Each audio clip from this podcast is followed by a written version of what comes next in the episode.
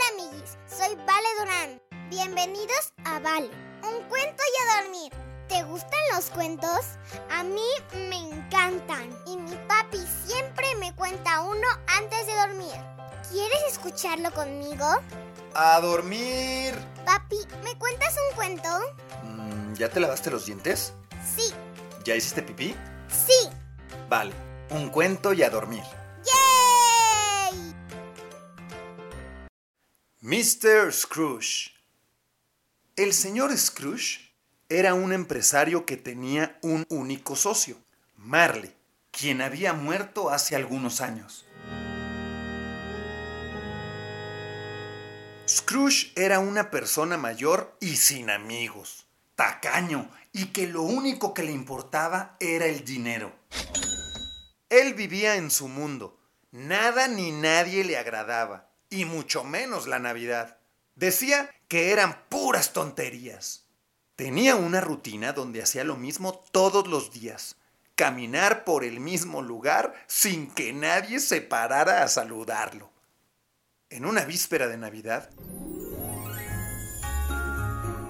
todo el mundo estaba ocupado comprando regalos, ensayando y preparando sus voces para cantar unos hermosos villancicos y preparando la cena navideña. Scrooge estaba en su despacho, como siempre, viendo a su asistente mientras trabajaba. De pronto, abriéndose de golpe la puerta del despacho, llegó su sobrino deseándoles una feliz Navidad. Pero el señor Scrooge no lo recibió de buena manera, sino todo lo contrario. ¿Qué tiene de feliz? La Navidad son puras tonterías, le dijo. Aún así, su sobrino lo invitó a pasar la Navidad con él y con su familia, a que fuera a cenar con ellos esa noche. Pero él lo despreció diciéndole, ¿Qué cena ni qué ocho cuartos? Ya te dije, eso de la Navidad son puras tonterías. Ahora, largo de aquí, fuera, sáquese. Le dijo cerrando la puerta en sus narices. Su asistente, llamado Bob Cratchit, seguía trabajando hasta muy tarde, aunque era noche de Navidad. Aún así, Scrooge le dijo que tendría que llegar más temprano de lo acostumbrado un día después de Navidad para reponer el día festivo. Pero, señor Scrooge, es Navidad.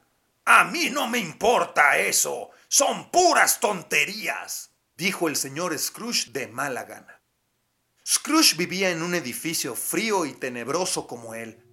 Cuando ya estaba preparado para dormir en su cuarto, algo muy raro pasó. Un fantasma se le apareció. No había duda de quién era ese espectro. No lo podía confundir. Era su socio, Jacobo Marley. Este le dijo que por haber sido avaro en la vida, toda su maldad se ha convertido en una larga y pesada cadena que debe arrastrar por toda la eternidad.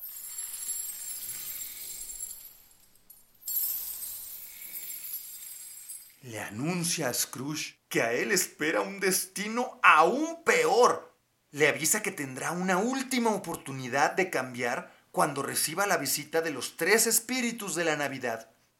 Scrooge no se asusta y desafía la predicción. ¡Bah!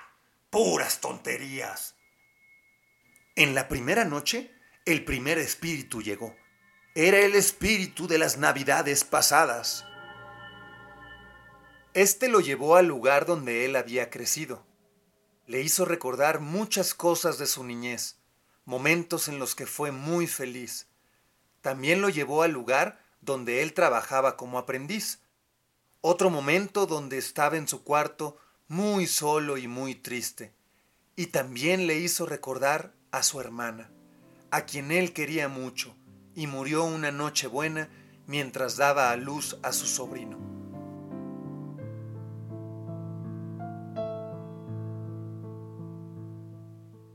A la segunda noche, él esperaba ya al segundo espíritu. De pronto, una luz muy brillante que venía del otro cuarto. Scrooge entró en él.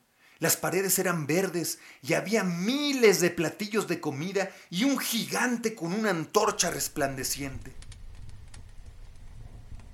era el espíritu de las navidades presentes.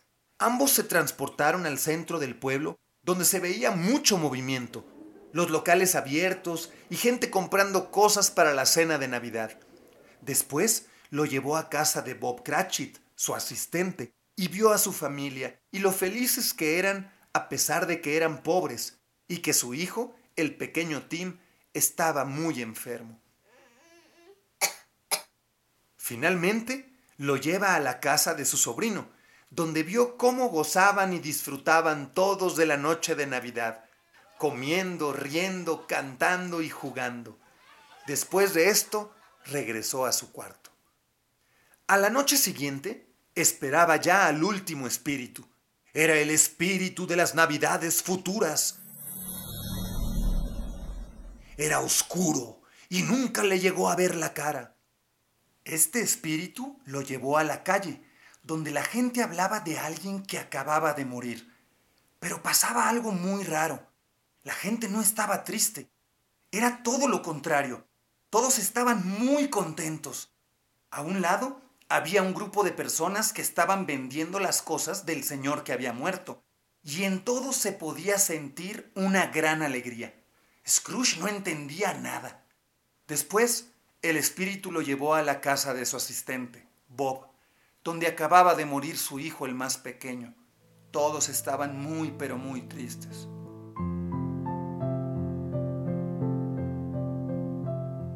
Scrooge, al ver esto, se sintió muy mal pues él sabía que podía haber ayudado al pequeño Tim. Por último, al llegar a su cuarto, en su cama estaba el cuerpo del hombre que había muerto, tapado con una sábana. Scrooge sintió una gran curiosidad por saber quién era aquel hombre por el cual toda la gente estaba tan contenta por su muerte.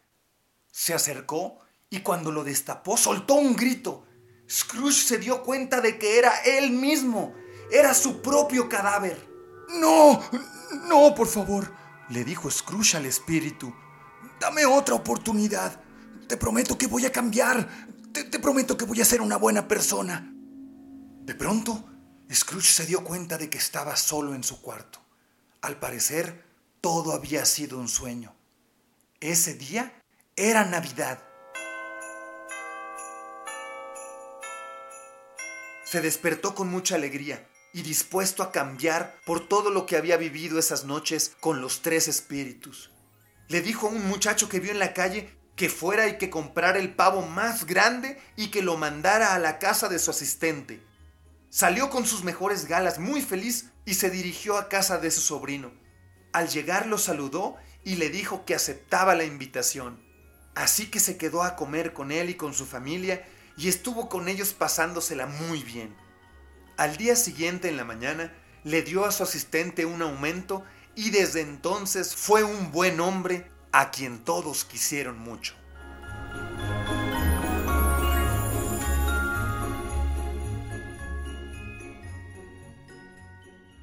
Y colorín colorado, este cuento se ha terminado. Ahora sí, a dormir. Buenas noches, mi amor. Buenas noches, papi. Que sueñes con los angelitos. Te amo, papi. Yo te amo más, mi princesa. Buenas noches, amiguis. Si te gustó este cuento, recomiéndalo a más amiguis. Ponle me gusta y suscríbete. Ah, y sígueme en mis redes sociales. Arroba vale, un cuento y a dormir. Ahora sí, bye amiguis.